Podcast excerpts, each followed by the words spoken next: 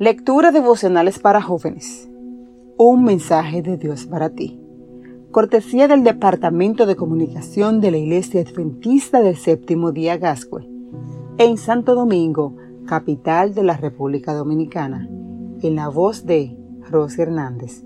Hoy, 13 de febrero. La cura para el rechazo. Aunque mi padre y mi madre me abandonen, tú, Señor, te harás cargo de mí. Salmo 27:10. El rechazo es una de las peores actitudes que como seres humanos tenemos que soportar.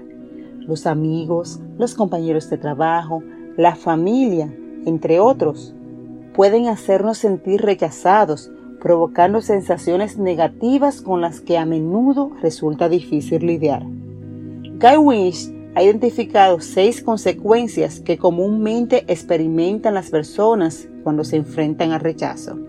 1. El rechazo activa las mismas zonas del cerebro que se ponen en funcionamiento cuando experimentamos dolor físico. Pero 2.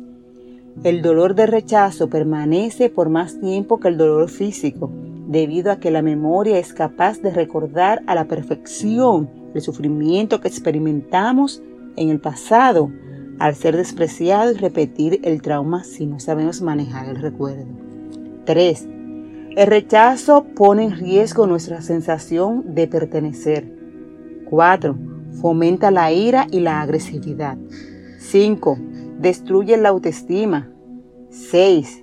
Hace descender temporalmente el coeficiente intelectual. Frente a un enemigo como el rechazo, ¿qué podemos hacer? El versículo de hoy nos dice que todos pueden rechazarnos, incluso nuestra madre, aunque sea difícil de comprender.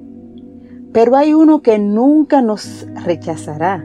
Al contrario, cuando todos nos abandonen, Él se ofrece para hacerse cargo de nosotros. Me refiero, por supuesto, a Dios. Luna es un ejemplo de cómo Dios se hace cargo incluso de los más rechazados nació de la relación entre una mujer que vivía en las calles y un hombre en proceso de rehabilitación de las drogas.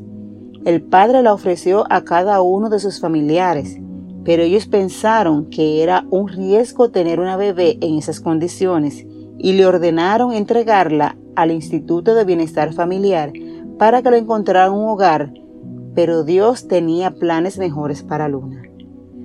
Providencialmente, el día en que pensaba entregarla, el padre se encontró con una dama que se ofreció a adoptarla. Aquella dama era adventista. Hoy Luna tiene seis años y asiste al colegio adventista de su zona. Luna es la niña consentida de la iglesia adventista de Ama. Cuando la conocí, me dijo con orgullo, soy adventista del séptimo día porque Dios usó la iglesia para proveerme de un hogar. ¿Lo ves? Si en este momento estás experimentando algún tipo de rechazo, recuerda que Dios siempre tiene los brazos abiertos para ti. Él te acepta como eres, suplirá tus necesidades emocionales y llenará tus vacíos. Solo dale un espacio en tu corazón. Dios te dice, yo pensé en Luna y también pienso en ti.